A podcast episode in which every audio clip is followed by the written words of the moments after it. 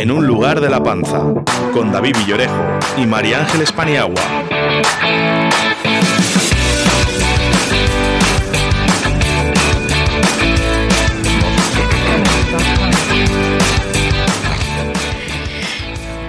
Hola, muy buenos días. Hoy es jueves 5 de noviembre. Eh, son aproximadamente las 12 y cuarto, minuto arriba, minuto abajo. No veo en este momento el cronómetro. Eh, hemos llegado por los pelos, por los pelos, David, porque nos han traído unas delicias aquí nuestros invitados. Te veo relamiéndote todavía. buenos días, sí. Tenemos el, el vermú recién, recién metido para el pecho con un buen cigales, como, como es debido igual esto pues ya da pie a nuestros oyentes para una pistita de, a quién tenemos eh, hoy en el programa. Nos han traído, los vas a presentar tú, nos han traído un buen cigales, unos buenos torreznos y, bueno, eh, si tú me das permiso, empezamos y si me da permiso Oscar, con un poquito de música.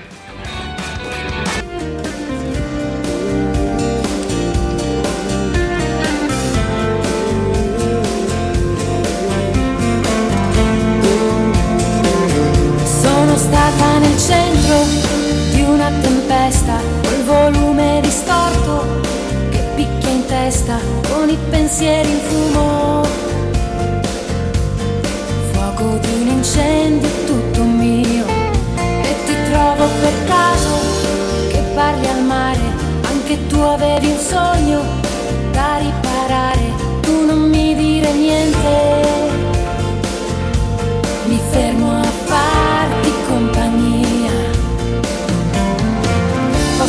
Soltanto guardare il punto dove stai guardando. posso solo pensare che ho già vinto se convinco te che sei speciale.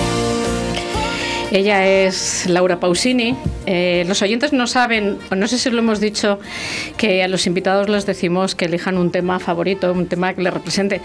Yo a nuestros invitados de hoy no les conocía en persona y con la música que me has enviado, David intentaba adivinar quién era quién. Y la verdad es que no sé, luego escucharemos la otra, a ver si, si cuadra o no cuadra. diferencias entre ellos, ¿verdad? Por lo menos musicalmente. muchos, musicalmente, muchos. Bueno, cuéntanos quién son. Pues tenemos a, dos invitados que tienen mucho que ver con, con, la puesta en valor de los vinos de Cigales y todo lo que les rodea. Eh, cada uno en su área respectiva pero con parcelas pues muy interrelacionadas entre sí. Eh, contamos en primer lugar con el técnico de la Oficina de Turismo de Cigales, Jesús Pilar Sobejano. Buenos días, Jesús. Buenos días. Buenos días, Jesús. Y tenemos al gerente de la Ruta del Vino de Cigales, Miguel Ángel García Velasco. Buenos días, Miguel Ángel. Muy buenos días, ¿qué tal? Buenos días, Miguel Ángel. Muchas gracias por haber venido a estos micrófonos. Y, bueno, pues como decías, eh, personas totalmente diferentes, eh, al menos en cuanto a gustos musicales, pero que vamos a ver que hay muchas eh, coincidencias entre ambos. A mí me gustaría empezar con una pregunta eh, para ambos. Igual que el otro día preguntábamos al bar si le gustaba más la palabra chef o cocinero, ¿a vosotros os gusta más la palabra rosado o clarete? Bueno, pues Estamos ahí con las dudas, ¿verdad? No es gustarnos o no gustarnos más. Creo que son señas de identidad de nuestra zona. O sea, yo voto por la palabra clarete. en general, eh, la gente de toda la vida, incluso los que os dedicáis a ellos, les gusta más clarete, pero se usa más rosado, ¿no? Bueno, ah, ah, bueno primero decir si es lo mismo. Clarete que rosado. Esa es la, pregunta del millón, ¿verdad? No, no, es, lo, es, lo, mismo y no es lo mismo. Eh. Ahí lo que pasa es que durante el tiempo ha habido una controversia muy grande. Eh, incluso el, el, público final, el consumidor final de estos vinos es el que está un poquito más perplejo con esa diferencia. Y al final, desde el Observatorio Mundial del Vino, como sabéis, ha tomado una decisión salomónica de decir que es lo mismo. Es decir, se puede llamar rosado o clarete ese tipo de vino. Pero que curiosamente, pues eh, hay que diferenciarlo con los arraigos históricos, sobre todo como es en nuestra zona de Cigales, o sea, Cigales, San Asensio, en Rioja, por ejemplo, somos elaboradores de claretes desde el siglo XI. Lo que pasa que, bueno, las diferencias son técnicas, uno es vinificar en blanco, otro en tinto, es más complicado, pero yo aprovecho y lanzo aquí un poquito esta idea y para descubrir lo que mejor que venía a Cigales, hacer turismo y conocerlo en nuestras bodegas centenarias. Y que se beba, que es lo, importante, lo, llames como lo llames, ¿no? pero que se consuma. Eh, decía que vuestras áreas de actividad eh, tienen muchos puntos en, común aún eh, cada uno trabajando en su parcela, pero que tenéis muchas coincidencias. Tantas que el otro día, no sé con quién comentaba que ibais a venir y dice los zipizape de, de cigales. Entonces, mm, basta que os consideramos así, al menos los que os vemos desde fuera, mm, ¿por qué no explicáis? Porque este es un programa para todos los públicos, no para expertos en vino. ¿Por qué no explicáis cada uno a qué se dedica el otro? Jesús Pilar, ¿cuál es, qué, qué, es una ruta del vino y concretamente la de Cigales? ¿A qué se dedica Miguel Ángel? Pues, a ver, una ruta del vino eh, hay que tener el concepto de la mente más abierta de lo que nos imaginamos. La gente cuando piensa en el concepto de no turismo eh, se piensa que es ir a beber vinos y eso es todo lo contrario, es conocer un territorio, una comarca, un paisaje y un paisanaje, que eso es muy importante. Y para eso tenemos la suerte de contar con mi compañero Miguel Ángel, no sé si es Cipio Zape, ya hablaremos luego de ello, pero que lo que ha hecho es eh, unir, unificar todos esos criterios en torno a los cuales se puede vertebrar el enoturismo en una comarca como es la de Cigales. Creo que es algo que no se puede separar, es, es imposible separarlo. Y sobre todo es eso, es decir, es mm, dar a conocer un territorio a través de un nexo de unión o un hilo conductor que es el vino de Cigales. Uh -huh. Iremos conociendo ese territorio y todo lo que engloba, pero ahora Miguel Ángel, ¿y a, a, qué se dedica Jesús Pilar? Aparte de comer torreznos, que también lo mencionaremos, pero profesionalmente... Yo, yo, no puedo hablar porque Jesús va, va a ocupar todo, todo el programa, así que bueno, bien. No, fuera bromas. Eh, Jesús y yo además nos, somos amigos de hace muchísimos años, mucho más antes que, que la ruta del vino apareciera. Y bueno, lo que ha comentado él, al final eh, la ruta del vino es un, destino no turístico cuyo eje locomotor es el, es el vino, pero al final trabaja mucho más, trabaja patrimonio, trabaja paisaje, trabaja deporte, eh, trabaja todos los recursos que identifican un territorio como es el de la, de la denominación de origen Cigales. ¿Y en qué trabaja Cigales? Pues la suerte que tenemos es que el nombre es el de Cigales, eh, digamos, entre comillas, digo entre comillas, por si acaso, que el, que el, el lugar, el municipio, la oficina de turismo que más y más constante y más intensamente se mueve es la de Cigales y sobre todo porque Jesús es una persona inquieta y ha conseguido llevar el nombre de Cigales, el rosado, el clarete, como lo queramos llamar, pues a lugares como Cambados, como San Asensio y como a otros lugares eh, nacionales, con lo cual pues está posicionando un territorio tan pequeño como es la zona de Cigales a nivel nacional y lo está dando un valor que la verdad es eh, envidia y, y tenemos el orgullo de tenerle, de tenerle con nosotros. Así es, y, y, de hecho yo creo que, que, los que os seguimos habitualmente, hablamos con vosotros, vemos las acciones que lleváis a cabo, mmm, tenemos muy claro que, que os movéis eh, mucho y bien.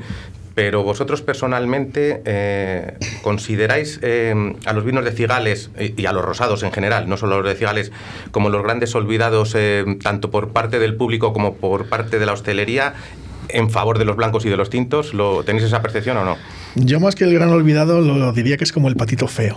Es decir, está ahí siempre, parece que va a despuntar, pero no termina de arrancar. Y además hay que decir una cosa muy importante, y es que elaborar un buen rosado o un buen clarete es muy complicado, es muy difícil, sobre todo en nuestra zona. Nosotros venimos de una zona que tiene, históricamente hablando, desde el siglo XI elaboraciones de este tipo de vino. Y la característica principal de los vinos de cigales, de esos rosados de cigales, es la mezcla de variedades. Siempre se ha dicho en, nuestros pueblos de la Deo Cigales que el vino se hace en el campo, y es la verdad. Tú vas a una hectárea de viñedos y no es monovarietal. Nos encontramos con que ya están mezcladas, plantadas por nuestros antepasados, la mezcla de uvas que ellos consideran oportunas para su vino. Y por eso son vinos muy peculiares, muy diferentes, que se elaboran con variedades como la garnacha, tempranillo, la verdejo, la albillo, la huerta del rey, la sauvignon blanc, la merlot, la syrah, todo ello mezclado. Es decir, son vinos muy muy complicados de elaborar y lamentablemente no son tan valorados con el esfuerzo que realmente hay detrás de la elaboración de los mismos. Por eso, como decías, David, es complicado, pero hay que saber que también el mundo del vino eh, va por modas y al final, pues digamos que es como sí. más que lo olvidado, como el patito feo, podríamos decir. Sí, muchas veces eh, tú vas a un restaurante y, por cada 10 tintos o 10 blancos que, ves en, la carta hay, un rosado, en el mejor de los casos. Entonces, ¿cómo se ha pasado de ser el, vino que bebían nuestros abuelos a, ser un poco el relegado o lo que no es blanco ni tinto? Eh, es complicado saber el motivo. Yo, por ejemplo, yo en mi casa siempre en Navidad que es el vino al final el, el, el, mejor, por así decirlo, que elige el padre, en este caso mi padre, siempre ha habido un cigales. Uh -huh. Yo siempre he visto un vino cigales en la, en la mesa. Eh, y al final es por las malas praxis o unas praxis diferentes que lo hacían todos los consejos reguladores. En nuestro caso también lo hacían en, en Cigales, pero lo hacían en otro consejo, pero estamos hablando de hace 30 años, 30, 35 años. Y ahora, sin embargo, e influye mucho porque nosotros al final la, denominación de origen Cigales pues tiene 4 millones de, de, contras. Claro, estamos hablando de Rueda Rivera, que son nuestros vecinos de al lado, que tienen 140, 150, 160, con lo cual el presupuesto en marketing es brutal. Con lo cual ahí sobre todo en Rueda, que está yendo a un público más joven, pues prácticamente el presupuesto que tiene de marketing o de publicidad es todo el presupuesto que tenemos en la denominación de origen, con lo cual ahí influye mucho pues el tema del marketing, porque luego le das a probar un rosado a la gente, rosado claro, te da igual, pero le das a probar un rosado y dice, ostras, qué bueno está. Claro, pero luego detrás hay, un, hay una imagen, hay un marketing y al final eso lo da, lo da dinero. ¿Qué es lo que hacemos nosotros? Y por eso Jesús también, el trabajo que está haciendo es, es bestial. Eh, dar a conocer que el rosado es un vino el más difícil de hacer, como como bien ha dicho y como los bodegueros nos comentan, tiene muchas particularidades, no es el clarete de toda la vida que le gusta a mi padre, a mi padre no le des un, un rosado afrutado porque no lo valora. Prefiere el clarete toda la vida y se lo bebe y hasta el día que se muera, ojalá tarde mucho, se lo va a beber. Y ese es el vino que le gusta. Y es el vino de Valladolid, porque no, no olvidemos que la de Ocigales es la única denominación de origen que tiene 12 hectáreas en el término municipal de Valladolid, además ahí al lado de Fuensaldaña. Y ahí es lo que estamos luchando, y aparte de la historia que vincula los vinos y los viñedos de la, de la actual denominación de origen Cigales a la ciudad de Valladolid. Otra cosa es luego ya que le damos un marketing, le damos un baño, le damos lo que, lo que nos dé la gana. Pero el vino popular de Valladolid era, era Cigales y las bodegas más cercanas que tenemos eh, es Cigales. Y lo que estamos luchando es, y lo estamos demostrando, o sea, no es por decir que podemos hacer un enoturismo igual o mejor y más cercano en nuestras bodegas a 5, 6, 7 kilómetros de Valladolid que lo pueden hacer en otros territorios y que los vinos nuestros son tan buenos o incluso más que el de otros territorios y que la cercanía y la explicación que te dan de los vinos es tan bueno más que, que otros territorios, con lo cual la calidad lo tenemos. Lo que nos falta es, pues como no tenemos millones, porque ni, ni, ni, el turismo lo tenemos, ni las denominaciones de origen nuestra lo tenemos, pues nos buscamos nuestras armas. Cuando no tienes millones hay que tirar de creatividad, ¿no? o de torrendos, o de, o de cambados, o ya se nos ocurrirá algo. Has mencionado el clarete de toda la vida, que es el que dices que, que le gusta a tu padre y Oscar está sintiendo ahí desde, desde la, la mesa de sonido. Es cierto que en los últimos años ha habido también quizás un repunte en el consumo de rosados, pero tirando por la línea de estos rosados pálidos de piel de cebolla que se llaman con, con, con poco color, ¿eso lo habéis visto como algo bueno para el rosado o para el clarete o se va un poco alejado de la imagen que tenemos del clarete de Figales de toda la vida? A ver, yo creo que, que es digno de, de, valorar lo que están haciendo algunas bodegas con ese tipo de, de vinos. Eh, digamos que son esas influencias a lo mejor de la Provence francesa que uh -huh. vienen. Eh, cierto es que tiene un mercado y un público muy selecto, muy importante que busca ese tipo de vinos.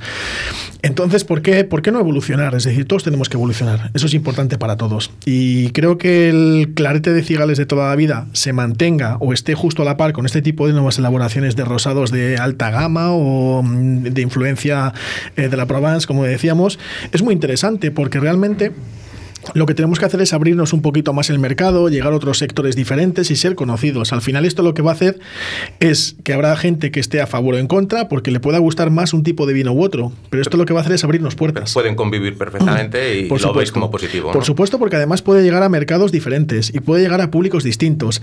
Este tipo de rosados que son más caídos de color, también lógicamente para buscar ese tono, pues también la graduación alcohólica es un poquito más reducida, pueden jugar un poquito más con esa acidez que a veces es muy interesante en este tipo de vinos uh -huh. y puedes llegar a un público diferente, con lo cual yo creo que lo, lo, bonito y lo bueno es que precisamente las bodegas de toda la vida, es que son las bodegas tradicionales de toda la vida que llevan elaborando vino sus abuelos, bisabuelos, tatarabuelos desde hace más de 100 años en Cigales y en la comarca, han visto que hay un nicho de mercado diferente y por qué no meterse en él. Y realmente se están poniendo las pilas, hablando así en plata, uh -huh. podemos decirlo. Y yo para mí la valoración es muy interesante porque puede abrirnos puertas hacia otros mercados y si te das cuenta o si os dais cuenta, cada vez son más las bodegas personas que están intentando hacer este tipo de vinos, una edición muy limitada, pero si os fijáis además son vinos que cuidan muchísimo el detalle, el tipo de botella, la tipografía de la letra, la, etiqueta. Es, diferente. Yo que soy, que no entiendo, yo lo digo a todos los programas, yo estoy aprendiendo mucho con este programa porque todo esto me pilla, bueno, pues que no lo entiendo. Pero sí que es verdad que me doy cuenta, eh, pues por ejemplo en Torondos, en todos que... Eh, cómo ha cambiado eh, la estética de, la botella. Da gusto ahora ver, a ver, que no tengo nada contra las tradicionales, pero que se cuida todo. me imagino que de cara al mercado, no sé si tendréis un departamento de marketing que diga a los bodegueros vamos a hacerlo así, o, cada bodega tiene su departamento de marketing, no desconozco cómo es. No, eso son las propias bodegas. Sí, que es verdad, porque Jesús lleva trabajando creo que 12 años ya. 11. 11 casi 12.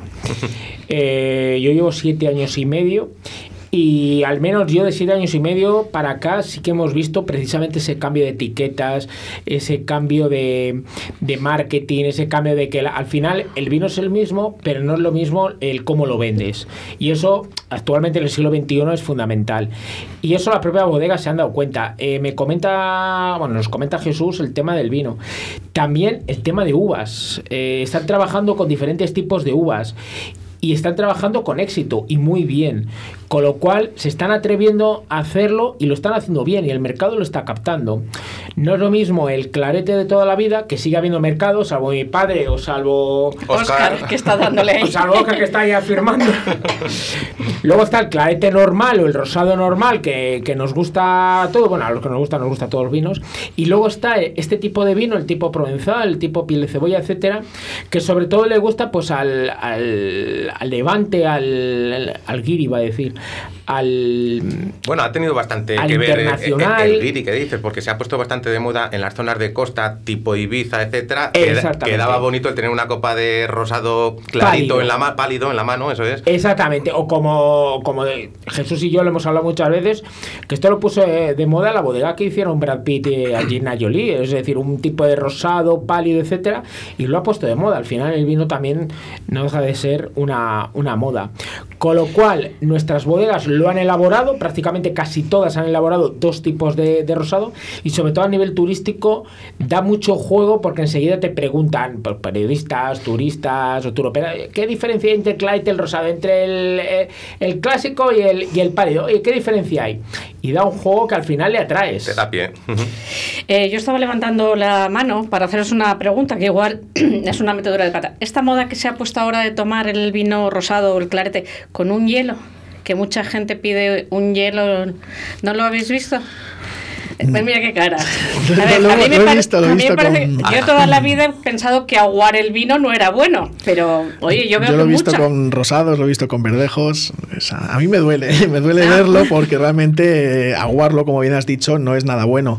Sí que es cierto que ahí sería muchas veces por no meter el dedo en la llaga, pero hay una parte fundamental que es la temperatura del servicio del vino no hay nada peor que te sirvan un vino que no esté atemperado. No, no, mete el dedo en la llaga y que la gente sepa cómo hay que ponerlo y cómo hay que beber. Bueno, beberlo hay que beberlo como te guste, pero ponerlo lo tienes que tener a su temperatura, claro. Sí, al final eh, muchas veces hay gente que está acostumbrada a que le ponen este tipo de vinos a una temperatura que no es adecuada y prefiere echarle un hielo para que, digamos, coja un poco de temperatura más fría. El clarete pide menos temperatura, temperatura el clarete debería tener una temperatura pues eh, en torno a los 10, 12 grados aproximadamente, 10, 12 aproximadamente. Fresquito.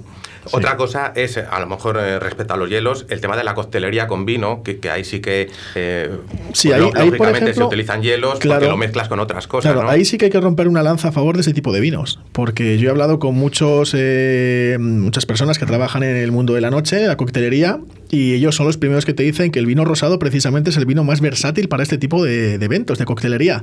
En primer lugar por el color, que da mucho juego. En segundo lugar porque son vinos con una graduación alcohólica media, ni alta ni baja, media y pueden dar mucho juego. Pero sobre todo es jugar con la gama cromática que tiene, que es espectacular este tipo de vinos, que además estáis hablando. Pues la gama cromática que puede aportar a un cóctel es muy interesante. Y versatilidad no solamente eh, cromáticamente, sino a la hora de los maridajes o armonizaciones, que parece que nos gusta más esa palabra últimamente, ¿no? Mm, siempre vas a acertar. Si, hay, si recomiendas un plato con un rosado, un clarete, como que es, al estar a medio camino entre el tinto y el blanco, pues como que es más fácil combinar con todo, ¿no? Sí, es muy versátil porque te puede aportar esa acidez que iría bien con un marisco o un pescado, pero también te puede aportar ese cuerpo y esa carga alcohólica que tienen, esa potencia con una carne. Es decir, es un vino muy versátil también para armonizar, como bien dices. Aquí se nota la mano de Julio, ¿verdad? Y para el la armonización. También, ¿no? Yo... El, día que traigamos a, Julio Valles aquí al programa, seguro que cuenta lo del lechazo. Seguro. No, no, lo adelantaremos para que lo cuente él. eso es. Eh, ¿Ibas a decir algo, María? No, no, no, no, yo estoy aprendiendo atentamente. había mencionado antes eh, Miguel Ángel quizás la, falta de presupuesto de, la zona de Cigales para marketing, para otro tipo de acciones respecto a, las grandes, a, por ejemplo, Rivera o, Duera, o Duero, o sea, o Rueda, perdón, y, que había que tirar más de creatividad parte de esa creatividad eh, pues la tienes aquí al lado con el tema del torrendo, ¿no? que hemos eh, hablado antes. No estaría mal tener em, un poco la pelota de vuelta de, las zonas como Soria, como bueno, Cambados ya lo tenéis eh, hermanado, luego hablaremos de ello, pero que hubiese un Jesús Pilar en cada zona y devolviese un poco la pelota al conocimiento de los vinos de Cigales, ¿no? Bueno, tampoco vamos a hacer mucho la pelota que luego se lo cree y luego, la, y luego la liamos. Hay otro proyectillo que está empezando en otra zona, pero no lo voy a adelantar, pero ya no es de Cigales municipio, pero bueno, todo suma. No, sí que es verdad que al final lo que está haciendo con el torneo de ahí, o sea, es, no lo tomamos a risa y es un cachondeo y demás, pero yo he estado en Madrid en reuniones y me han dicho, oye, ¿y eso del torreno y el, y el clarete? Y digo, joder, digo, sí, sí, sí, es mío, ¿eh? No tiene, no tiene cláusula de decisión. Mira, yo... Eh, David me pasa los guiones de los programas, lo que vamos a hablar, y yo siempre procuro eh, un poco buscar quién va a venir y demás. Y he puesto Jesús Pilar, en Google y salen imágenes y te prometo que salen torreznos. O sea, te prometo que salen imágenes de torreznos, con lo cual eh, algo estará haciendo bien hecho, que se hable. Sí, sí, la verdad es que esto fue una historia que surgió hace ya casi tres años aproximadamente, pero simplemente fue algo lúdico, ocio, que ha llegado a un hermanamiento y actividades potentes en eventos tan importantes como Madrid Gourmet, Fusión Alimentaria. Esto simplemente surgió porque, como sabéis, las oficinas de turismo trabajamos de martes a domingo, festivos y descansamos el lunes. Bueno, pues el lunes es como un día raro, ¿verdad? Y es el lunes, pues dices, pues para mí, egoístamente hablando, es muy bueno porque dejo a los niños en el cole, vas al banco, haces la compra, etcétera, y llegó el momento del almuerzo. Oye, qué mejor que acompañar un buen torrezno de Soria con un rosado de cigales. Con la tontería hace años empecé pues a hacer una foto, varias, tal, y empezar a crear un hashtag que era el Torrezno Day todos los lunes. Y ahora es, como se suele decir, una legión, ¿verdad?, de seguidores, porque todos los lunes es el Torrezno Day. Es más, muchos días cuando pongo la foto tarde me echan hasta la bronca diciendo, estábamos echándolo en falta ya? ¿Qué pasa hoy? Y todo esto pues ha derivado al final del hermanamiento de lo que es la marca de calidad Torrezno de Soria con los vinos de la denominación de origen Cigales. Y este año precisamente he tenido el orgullo de ser jurado del concurso al mejor torrendo del mundo en Soria y soy nombrado, precisamente fui nombrado allí como embajador del torreno de Soria en la provincia de Valladolid. además, eh, me has dicho certamen mundial. O sea, sí, sí, el mejor torreno del mundo. No, ¿Se puede decir a quién se le, se le dio? No se puede. Sí, el, premio, sí, sí, se hizo, se hizo en el mes de febrero y el mejor torneo del mundo lo hace un restaurante que está en la Plaza Mayor de Soria, que es Casa Augusto, que la verdad es que con el jurado que estuvimos, que estuvo Tony Baena, compañero y amigo de Antena 3, eh, Media Pro, también estaba eh, el presidente de Gastro Soria y estaban expertos también en lo que es la gastronomía soriana y fue un año además que me dijeron que es casualidad que otros años estaba más reñido, pero este año hubo un nivel muy, muy elevado. Eh, las presentaciones que hubo fueron más de 30, me parece que se presentaron, pero este estuvo sobradamente espectacular y, ya te digo, es Casa Augusto, que aporta orgullosamente y además ha sido muy famoso porque cuando visitaron los Reyes Soria, precisamente es donde fueron a probar el torreno de Soria, a Casa Augusto. Apúntatelo para llamarles un día por teléfono. ¿A los Reyes? No, a, Casa Augusto, yo creo mejor que los, Reyes están ahora con mucha polémica, casi mejor Augusto. ¿Y la chistera no ha sido ganadora? La Chistera ha sido varios años ganador también del concurso. No, te, dejo, te dejo. Eh, Miguel Ángel, a ver si nos cuentas. No, incluso creo que has colaborado en un spot, ¿no? Recientemente. Sí, el último spot de, de, Torreno de Soria que se ha hecho con Tierra de Sabor, pues precisamente es, eh, nos comentaron a varias personas que, que, hiciéramos una breve descripción de lo que era el torrezno perfecto para nosotros. Y pues en esas voces en off que hay, estamos hablando un poquito de cómo sería, pues ha sido para mí un orgullo participar, porque ha sido hace apenas 15, 20 días, más o menos. No ha sido ninguna tontería, es algo simpático, como decía Miguel Ángel pero de tontería nada, porque ha llegado a un nivel de, conocimiento por parte del público y de empresas y, marcas de... Eh, lo del Torres no es marca de garantía. Es marca de calidad De calidad. Así que nada, habrá que buscar otro otro palo que tocar que, el terreno ya proyecto ganado, ahí que no quiere. Nos ha puesto esto muy alto. Venga, habla un poquito de ese proyecto. No, puedes dar ni una pista. Ya, ya, sabes que cuando se adelantan los proyectos. No, porque eh, están, están haciendo, pero bueno, Jesús ha puesto el nivel muy alto Cigales somos una gente muy abierta y además tenemos un producto muy bueno, como lo, comprobáis. Así que nada, nosotros encantados de, diversificarlo. No puedo decirlo, no sea que lo estropee. Está empezando, está empezando. Pero bueno, hay que intentar igualar, o sea, no superar, igualar a Jesús. No, fuera broma. Es decir, nos llaman zipizape bueno, tú también, David, un, poquillo.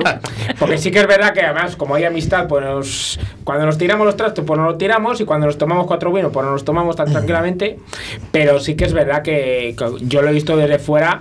Eh, bueno, de hecho, este año, justo el fin de semana antes del confinamiento, estuvimos en, eh, probando uno de los menús de torrendos que había en Soria, justo una semana antes, y yo lo comprobé que, bueno, era capitán general. O sea, yo era, digo, soy el consorte. un pequeño inciso muy breve, pero es curioso, pero es lo que decías antes, de a dónde ha podido llegar, pues fíjate, ha llegado hasta que tanto la de Cigales como Torrezno de Soria, cuando han ido a Alimentaria Gourmet o Madrid Fusión, desde la organización les han dicho, oye, el lunes tenéis que hacer vosotros algo conjunto por el Torrezno Day. Y se ha hecho precisamente con Tierra de Sabor se han hecho las presentaciones en fusión y alimentaria los lunes. Con lo cual, lo que empezó como algo de ocio lúdico, pues para compartir con los amigos, ha llegado, pues, eh, pues fíjate a qué nivel, de, precisamente aprovechar ese día para hacer ese evento. Te van a tener que dar los martes día libre también para que prepares otra iniciativa similar a la del Torrezno. Eh, ¿Vosotros dos sois de Cigales? ¿Ninguno de los dos? ¿De, Soria? Tampoco. Tampoco. ¿No me vais a decir de dónde sois? Sí, no hay ningún problema. Yo soy de Medina del Campo. Tú de Medina del Campo. Miguel Ángel. Y yo soy de Valladolid. Mi madre es de un pueblecín al lado de Medina del Campo y mi padre es de Valladolid. Pero como buen trabajador de Renault, ha tomado claretes toda, la, vida, y cigales todos los fines de semana. Bueno, eh, vamos a intentar hacer una llamada de teléfono porque os imagináis eh, una librería que vendiese vinos. No sé si conocéis una librería que hay en Madrid, en el barrio de Malasaña, que se llama Tipos Infames. Son así un par de amigos, empezaron tres, pero ahora son dos amigos los que, los que están llevándolo.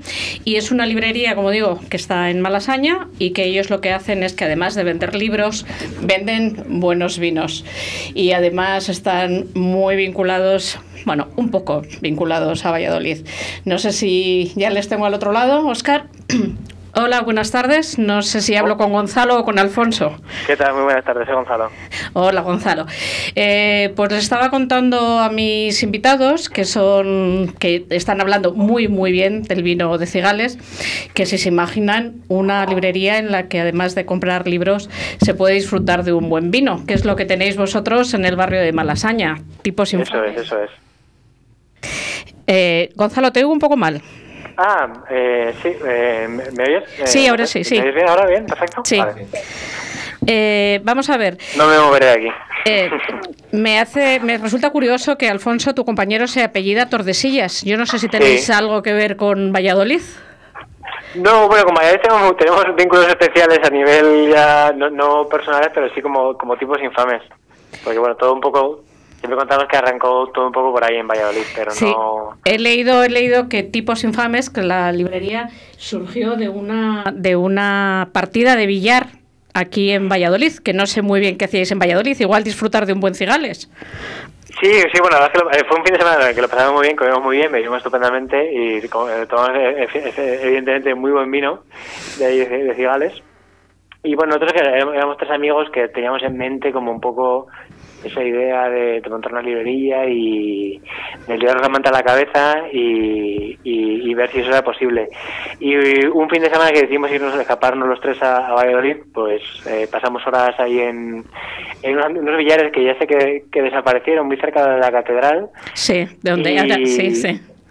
¿El qué, perdón? Sí, sí, que yo creo que te refieres a un sitio. Ahora hay un, un local de copas que se llama Pijama y ahí antes mm, había, ahí, antes había unos locales, sí, unos. No, recuerdo el nombre cuando volví ahí por ahí, no me acuerdo, verdad que sí que no estaba, pero eh, y bueno, y pasamos aquí como una tarde y, y, fue el momento ese como de, que no hubiera marcha atrás, ¿no? Decir, bueno, pues nos liamos la otra cabeza, uno se encarga de esto, uno se encarga de aquí y vamos a ver si es medianamente viable tirar para adelante con la librería que nos hubiera gustado montar. ¿Qué fue eso? Eh, no sé si fue inspiración eh, directa del niño de Cigales, pero parte de culpa tendría.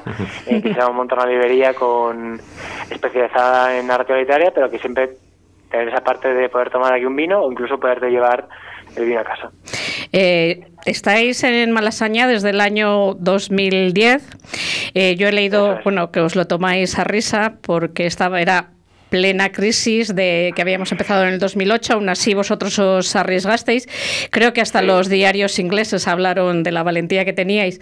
Y justo ahora que os decidís abrir un local enfrente donde habéis trasladado la literatura infantil y la novela gráfica, pues eh, nos vuelven a confinar. O sea que vosotros, vosotros abrís un negocio y... sí.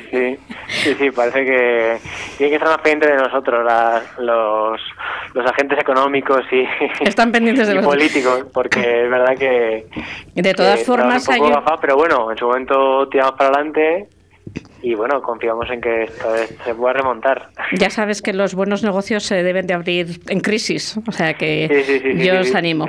Eh, yo, mm, vuestro local es un local muy agradable, tiene una zona pues, de libros, evidentemente, una barra donde servís café, cervezas artesanales y vinos.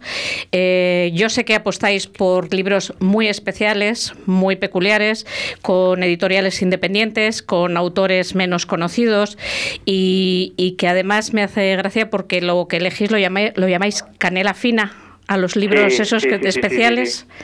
Sí, son como nuestros recomendados. Sí, nosotros tenemos en el bueno el local de siempre es verdad que el, lo grueso y, la apuesta principal son es la bueno que hagamos narrativa independiente en el sentido de editoriales independientes que bueno que, que, pueden estar en otras librerías pero bueno que por las que nosotros tenemos predilección y, y que nos gusta apostar eh, en principio por ellas.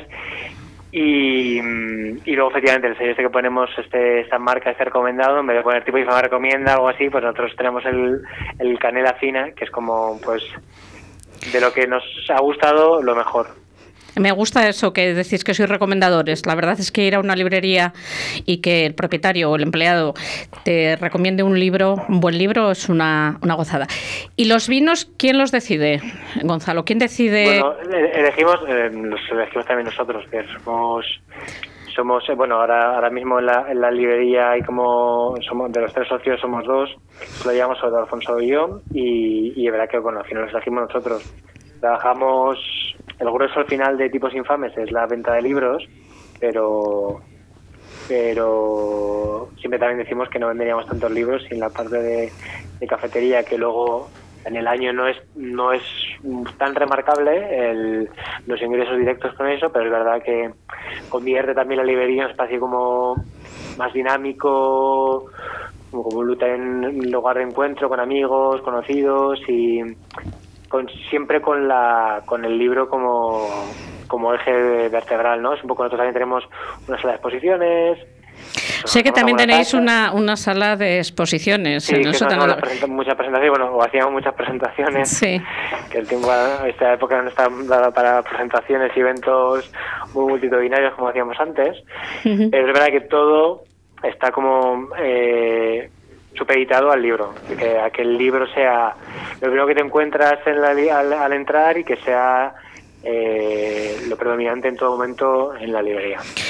Mira, yo tengo en este momento el libro que estoy leyendo, te va a sonar mucho, que se llama Volar a casa, de Dani Monedero, que creo que lo ha presentado ahí el día 29, que además ha sido un éxito. Sí, sí, fue, fue un exitazo. Sí, no, no, fue una presentación al uso, porque ahora bueno, no podemos hacer no hacemos presentaciones. Sí, así que, son firmas. Pero hacemos unas firmas, que es bueno, como parecido como feria del libro. Eh, entre comillas, que sí que tienes un momento para conversar con, el, con la autora, con el autor, pero claro que no, no podemos tener a, a todas las personas como nos gustaría aquí dentro. ya llegará, ya volverán. ya, ya volverán, ya, ya volverán y ya podremos disfrutar de vuestros libros, de vuestros consejos y de vuestras catas. Yo prometo que en cuanto me permitan, eh, volveré a Madrid y pasaré por allí a, saludaros. Te esperamos. Muchísimas gracias. y con un buen vino. Muchísimas. Creo que David, mi compañero, te quiere hacer una pregunta. Sí, eh, claro. La, verdad que estamos eh, oyéndote y, nos parece un concepto precioso de, negocio. Además, si lleváis desde el 2011, pues es un, concepto, un negocio que, funciona, de lo cual nos alegramos. Pero estamos aquí asintiendo todos, como diciendo, la próxima vez que vayamos a Madrid, tenemos que ir a, visitar tipos infames. Pues, esperamos identificaros, por favor. ¿eh? Sí, sí, sí. te quería preguntar, ¿cuántas referencias en vino tenéis y cuántas de ellas son de rosado? A ver qué, qué opinan nuestros invitados. Pues nosotros tenemos ahora mismo 15 referencias de vino. Ajá. Pero tampoco es, bueno, que es lo que decía antes, que verdad que es que todo lo que no es libro es como algo que suma siempre, pero que no opaca el libro que es lo principal. Y ahora mismo rosado no tenemos ninguno. Vaya, hay que, hay que solucionar eso. Han, han hecho, han hecho así con la ¿eh? cabeza, han hecho así con la cabeza. Sí, sí, lo siento, lo siento. es verdad que nosotros, por ejemplo, no tenemos, eh, como también decía antes, ¿no? que el volumen es lo principal y verdad que sí que tenemos, trabajamos con muy pocos distribuidores que nos permiten ir rotando referencias. Claro, también está bien, ¿no? De todas formas, Gonzalo, la próxima vez que puedan acercarse a Madrid, lo que tienen que hacer, además de identificarte, llevarte una botellita de buen vino de, de cigales y así tú, mira, a cambio les recomiendas un, un buen libro. Vamos con ellos en todo posible, claro. Uy, eso, está hecho. No sé cuándo podremos ir, pero eso está hecho. Que no, no, se puede hacer plan ni para dentro de poco ni para dentro de mucho, pero, eh, pero bueno, voy a contar, en agenda. Voy a contar una anécdota, Gonzalo, que he leído en vuestras entrevistas, y es que de vez en cuando os habéis encontrado en vuestras estanterías un libro que no era de vuestro catálogo, sino que un autor o un seguidor de un autor lo ha dejado allí, bueno, pues para ya mm, que lo dejen en tipos infames ya quiere decir que se os considera mucho. ¿Alguna vez os han dejado una botella de vino que no, que no tuvieseis en estantería? Hombre, en estantería no, se nos han traído vino para probar, para catar, para ver si tal, pero no nos hemos encontrado de repente eh, botellas con el mismo con el mismo sentido que los libros escondidos en, en las estanterías. Bueno. Pero bueno, todavía, ojalá, eh, confiamos en que nos quede mucho tiempo. Oye, también lo, animamos a que lo hagan. También igual aparece por allí, tú estate atento que igual aparece por allí algún día una botellita de cigales. Ya han cogido ideas todos los Están, apuntando. Están apuntando la idea. Pues lo dicho, Gonzalo, muchísimas gracias por atendernos. Mucho ánimo en la, en la fase que estamos pasando y seguiremos en contacto. Muchas gracias. A vosotros. Every one of them is giving up and giving in. Tell me, in this house of mine, nothing ever comes without a consequence of cost. Tell me, will the stars align? Will heaven step in? Will it save us from our sin? Will it? Cause this house of mine stands strong. That's the price you pay. Bueno,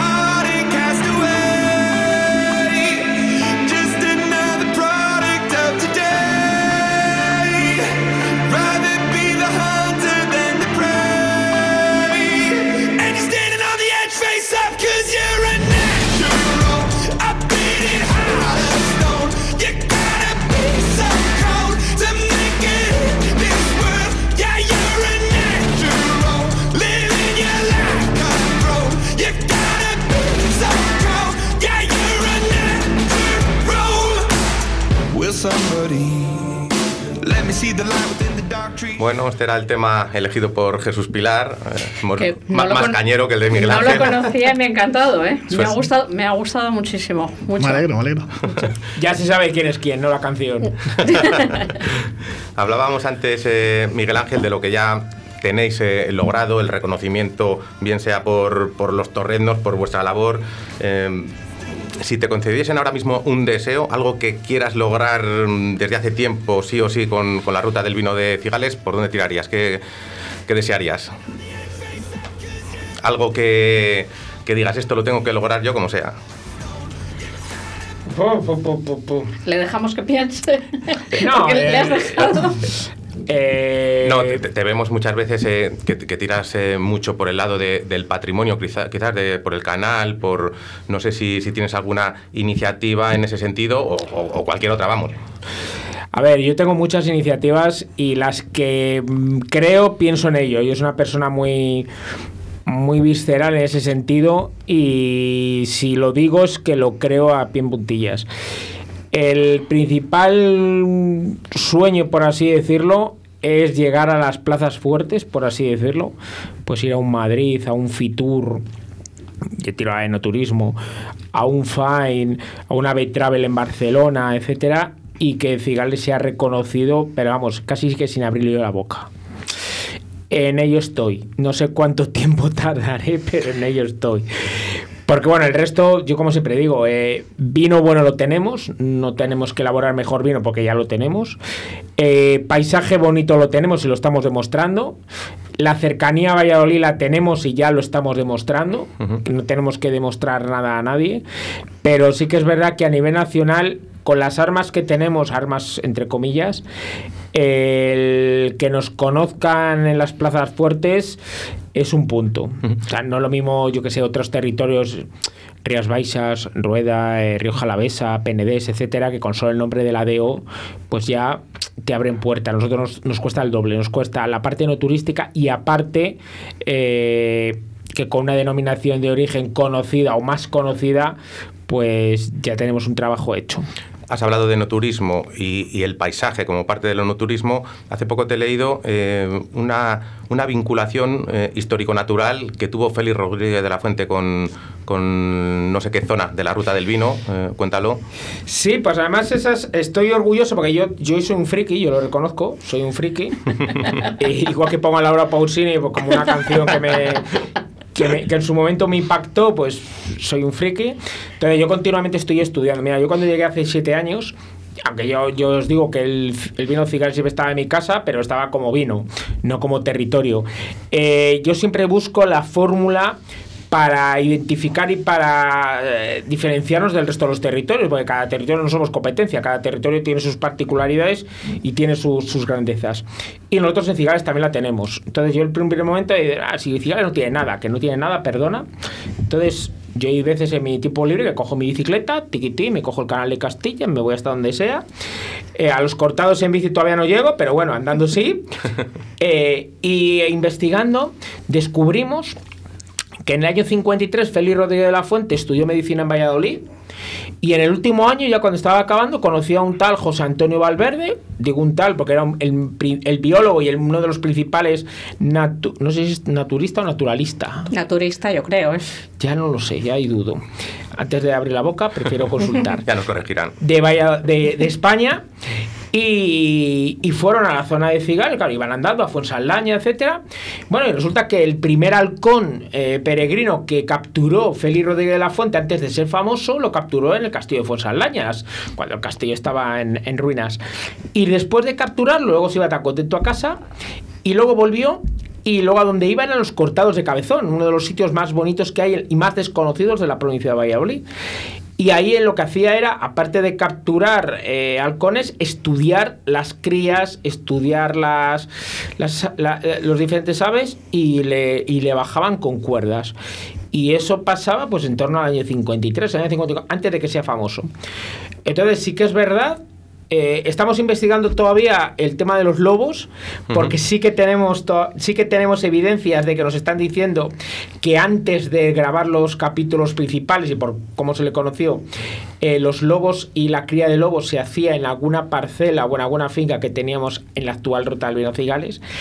Pero Félix Rodríguez de la Fuente es fundamental conocer todo lo que fue en su época de aprendizaje, que es muy paralelo a lo que al final nos ocurre a nosotros en un territorio pequeño y que al final sirve incluso a la, hora de conocer el vino, eh, pues las diferentes bodegas, viticultores y bodegueros que al final explican lo que es el proceso de vino, lo que es la, el vino y se conoce en, la, en el territorio. Con lo cual la vinculación con Félix Rodríguez de la Fuente, eso está documentado, o sea que es verdad, no estoy inventándome nada. Y es algo que, bueno, que hemos descubierto hace poco y que nos sirve de, de orgullo y sobre todo que la gente conozca tanto el Castillo de Fuensaldaña, que lo vea desde otro punto de vista, como los cortados del Pisuerga, que es nuestro río bandera, que también lo vean desde, desde otro punto de vista. Hablar del Castillo de Fuensaldaña pero tenéis otro castillo que también forma parte de una bonita iniciativa, eh, no sé si privada, pública, ¿no? En, Trigueros. Cuenta que es el, Castillo Encantado, ¿se llama? Sí, eh, público-privado. El castillo de Fonsalda, de perdón, el castillo de Trigueros del Valle desde el año 92 es propiedad del Ayuntamiento de Trigueros del Valle. Eh, antiguamente, pues como pasa con tantos castillos del siglo XV, pues ha tenido sus momentos altos, sus momentos álgidos, sus momentos bajos. Bueno, pues desde el año 92 lo tiene él y luego quiere hacer algo y en ese momento se junta el hambre con las ganas de comer, como digo yo. Se junta eh, un artesano que es Juan Villa, que es un, un, auténtico crack, es el creador de la 13 o cuarto milenio, reconocido a nivel nacional, y cuyo taller está en Cubilla, en Santa Marta, o sea, lo tenemos nosotros. Y ven un castillo, un castillo que, bueno, está bien, pero bueno, en comparación con Simán, Cascoca, eh, Medina del Campo, etcétera, pues digamos que nos superan, por así decirlo, y tiene la idea de decir, vamos a crear algo diferente, un castillo encantado. Se junta el artesano que vive a 8 kilómetros con un alcalde un poco friki en ese sentido, con una visión tremenda que dijo, lo quiero hacer, como es Pedro en, en Trigueros del Valle, y la conjunción de ellos pues han creado un espacio espectacular y referente a nivel nacional y la suerte que tenemos es que lo tenemos nosotros, lo tenemos en la ruta del Y con un número importante de visitas, según he leído, ¿no? El año pasado, a ver, en la parte de Halloween, los tres días de Halloween, había cerca de 10.000 personas para un pueblo de 330 habitantes, imaginaros. Creo que en todo el año ha habido más de 20.000 visitantes. Este año, lógicamente, todo el número de visitas se ha reducido, pero por ejemplo, el viernes estuve allí y me dijeron que tanto viernes, sábado, domingo y lunes estaba completos. Han reducido aforo por el tema del COVID, pero han reducido aforo y estaba completo, con lo cual es un punto muy a nuestro favor y al final llevamos el nombre de Cigales también a nivel nacional y llevamos en algo que es tan desconocido como un castillo. Que la suerte que tenemos es que tenemos dos castillos visitables, aparte que por historia tenemos otros eh, cuatro o cinco que, bueno, cuyas ruinas, etcétera, se pueden visitar. Entonces, pues es un orgullo para nosotros. Pues yo animo a todo el mundo que se acerque a visitarlo y animo a todo el mundo también a que escuche un poco de publicidad. System activate. Radio 4G.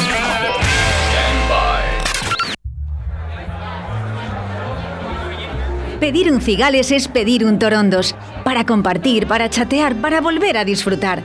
Torondos, fresco, joven y sin complejos. Torondos, la nueva imagen de la bodega cooperativa Cigales. Torondos Rosado, más nuevo que nunca. Prueba también el resto de la gama Torondos, Verdejo y los tintos joven y crianza de Bodega Cooperativa Cigales.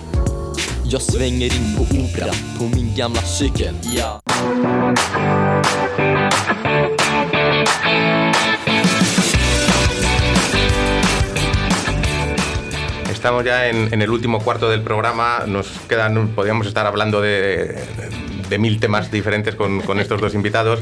Eh, pero bueno, uno de ellos, eh, que además le ha dado, aparte de los del Torrezno, rienda suelta en este confinamiento, Jesús Pilar, que llevas aquí un rato callado, son esas recetas de confinamiento que nos has mostrado a todos en redes sociales, que muchos te han dicho, si alguna vez te falla el trabajo en la oficina de turismo, puedes montar un gastrobar, ¿no?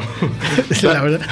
¿Qué, ¿Qué, receta? Mm, aquí vamos a empezar, a partir de, hoy, una sección de, recetas, donde irán dando recetas nuestros invitados, eh, restaurantes... Eh, eh, David nos dará alguna, David yo daré alguna. Para menos, nos para menos.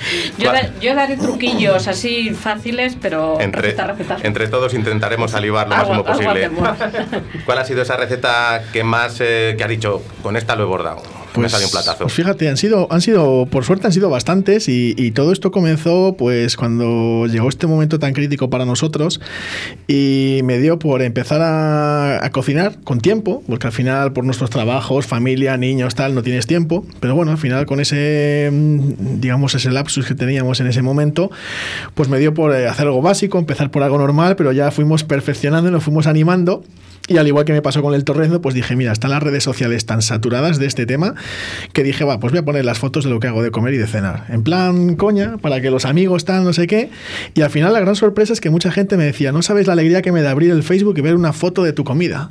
Dice, por un lado, decir, por no ver lo que estamos viendo siempre y como desconectar un poco.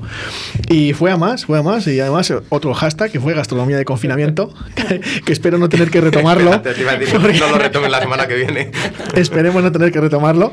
Pero bueno, eh, cosas básicas, siempre, como bien diría Julio, armonizadas con algún vino de la zona y del ámbito nacional e internacional. También ah, reconozco que a la bodega de casa le he sacudido bastante bien durante este confinamiento para acompañar precisamente los platos. Y, bueno. Y, mientras se cocina que viene por un vinito, ¿eh? Por supuesto, y hemos hecho desde lo más básico eh, hasta cosas un poquito más novedosas de tirar de internet, chinchar recetas de grandes chefs, hacer alguna mariconadilla, como diría alguno.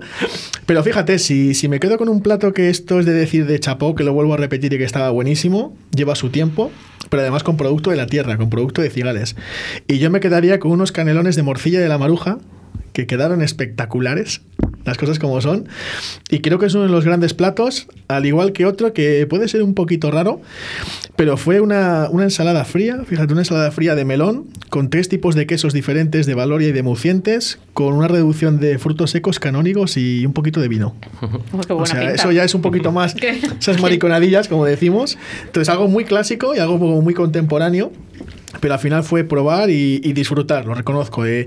Era una forma de desconectar un poquito de todo y disfrutar en la cocina, en los fogones. Eh, los niños comían de un cuarto a la mitad, porque todas esas cosas luego decían, tenías que hacer el plato aparte para ellos y luego la creación, por así decirlo, para, para mí, para mi pareja. Pero bueno, pero al final fue una forma de, desconectar, podríamos decir. Lo que pasa es que sí le cogí gusto. Y sí que fuisteis unos cuantos diciendo, oye, si algún día te he fallado de la oficina, no, me hace falta un pinche de cocina. Habrá que nos empezado a hacer salivar, y más a estas horas de la mañana, eh, vamos a seguir intentando salivar. Recomendad cada uno un restaurante que os guste y un vino. De donde queráis. Puede ser de Cigales. Les iba a decir que de Cigales, no, pero me da cosa, venga, por de donde queráis. Hombre, pues tenemos que, que barrer para casa, lógicamente. Venga. Y bueno, pues un restaurante, pues además fíjate, un restaurante que lleva poco tiempo abierto, pero que sí que lleva dando eh, que hablar, porque ha hecho una fusión de algo tradicional, de cocina tradicional, con toques contemporáneos, que es eh, Clandestino Cigales. Ubicado en una primera planta, en la parte de abajo tienen un bar de tapas de toda la vida y han querido hacer una apuesta personal por algo muy moderno, contemporáneo, pero no faltan esos tintes, por así decirlo, de, lo que sería el, toque tradicional, pero con un toque de vanguardia. Y en cuanto a un vino, pues eh, aquí sí que no me voy a mojar mucho, porque al final lo tengo clarísimo, pero fíjate, voy a decir otra cosa. Eh, recomendaría que la gente probara, disfrutara, entendiera y sobre todo pudiera disfrutar de los tintos de cigales. Hemos hablado mucho del rosado de cigales o del clarete que es nuestra señal de identidad. No la debemos perder jamás porque es importantísimo para nosotros. Pero sorprendería a la gente que cada vez se elaboran más vinos tintos de gran calidad, eh, muy reconocidos en el ámbito internacional porque la exportación es brutal y precisamente es la gran sorpresa de la zona de cigales porque estamos viendo que desde siglos atrás se ha elaborado el clarete o el rosado de cigales de toda la vida y estas nuevas generaciones de, de bodegueros, de enólogos, gente de, pueblo de toda la vida que se ha encontrado con algo que muy poquitos sitios hay, que eso hay que es, digno de alabar, que es con unas viñas cuidadas con mimo de 40, 60, 80, más de 100 años. Cuando se hacía vino en cigales hasta hace poco más de 20 años en bodegas subterráneas, allí magia se hacía la, justa y la básica, es decir, una buena materia prima nos va a dar un buen vino, porque las fermentaciones en bodegas subterráneas son simplemente por temperatura y humedad, y lo importante es la materia prima. Si la materia prima es excepcional y la están reutilizando en estos momentos para hacer grandes rosados, pero también grandes tintos, yo recomiendo recomendaría, fijaros eso, probar un tinto de cigales y que la gente lo pueda descubrir. Además, con muy buena relación calidad-precio, Mm, pero venga, mojate, di, un tinto. Un tinto. Sea de Tinto. es que hay muchos, ¿eh? fíjate, te quedas con la duda. Di, dos. Dos, uno, dos. Venga, diría. Eh, estás muy blando hoy, sí, sí, sí.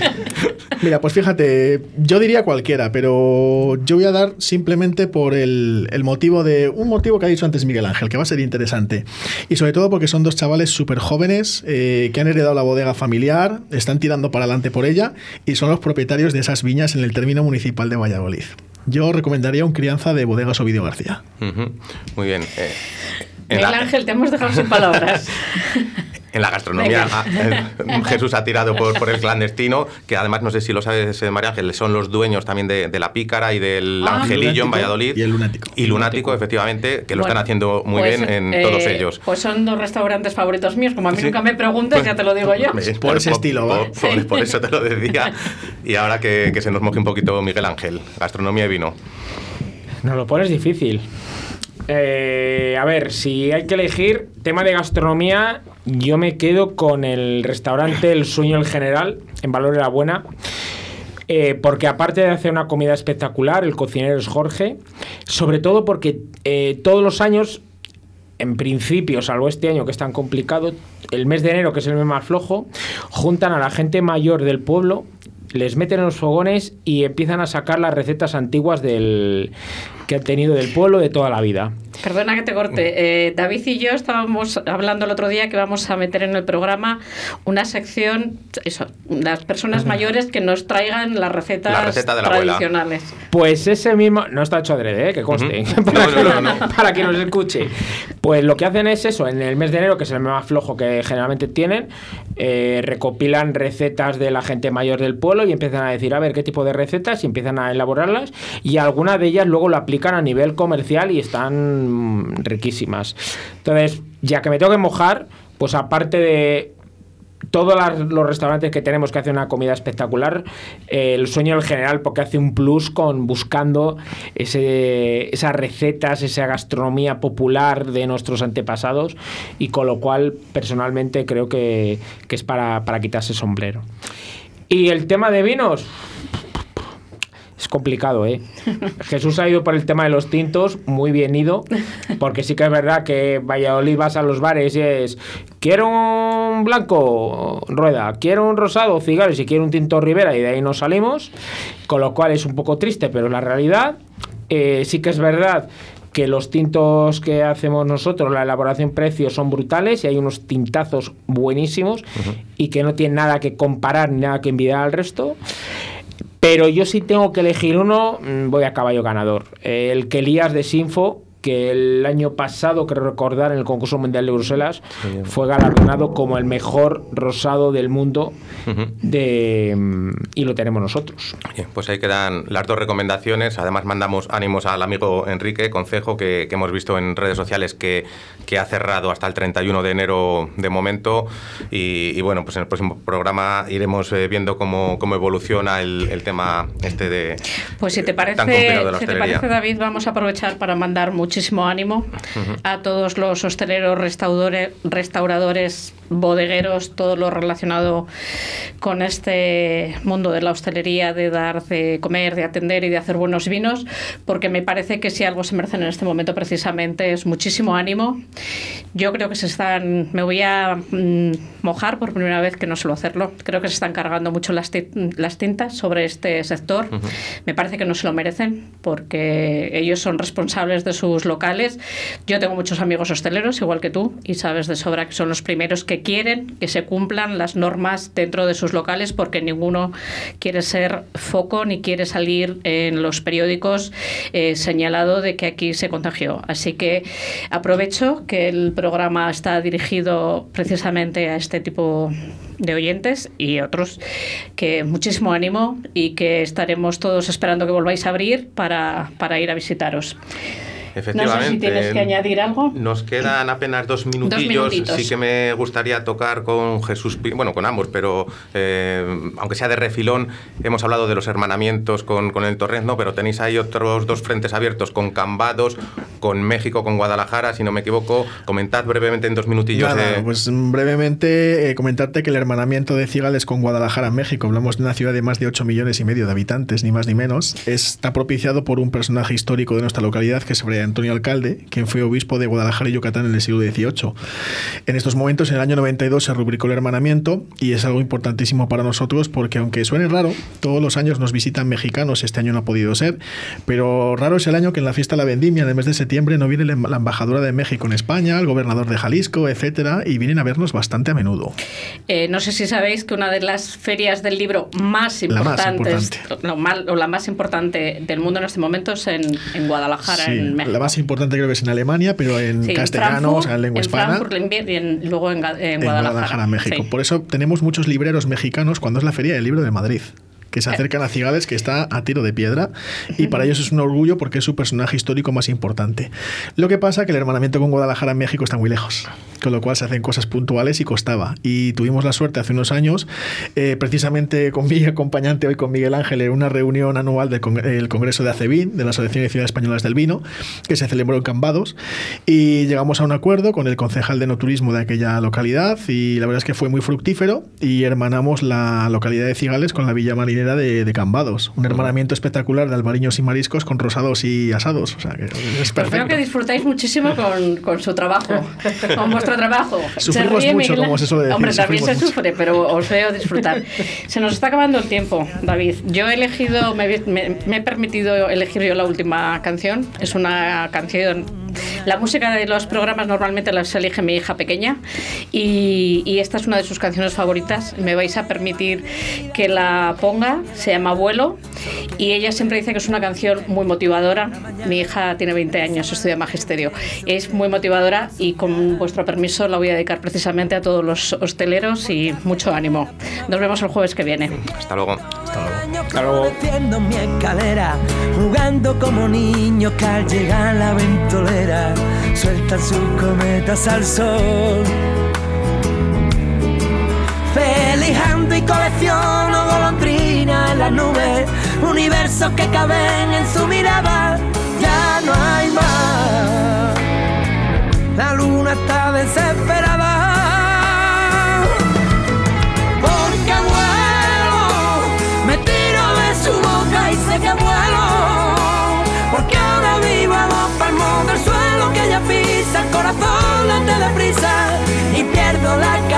cuando estalla su sonrisa, porque vuelo, me tiro de su boca y sé que vuelo, porque ahora vivo a dos palmos del suelo que ella pisa, el corazón late deprisa y pierdo la cabeza cuando estalla su sonrisa.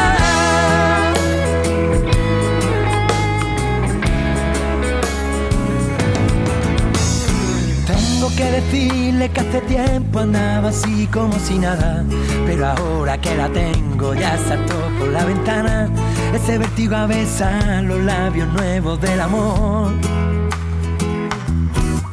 Porque hace que la primavera se quede todo el año floreciendo en mi escalera, jugando como niños que al llegar la ventolera sueltan sus cometas al sol. Felijando y colecciono golondrinas en las nubes, universos que caben en su mirada, ya no hay más. La luna está desesperada. Porque vuelo, me tiro de su boca y sé que vuelo. Porque ahora vivo en los palmos del suelo que ella pisa, el corazón late deprisa sonrisa porque vuelo, me tiro de su boca y sé que vuelo,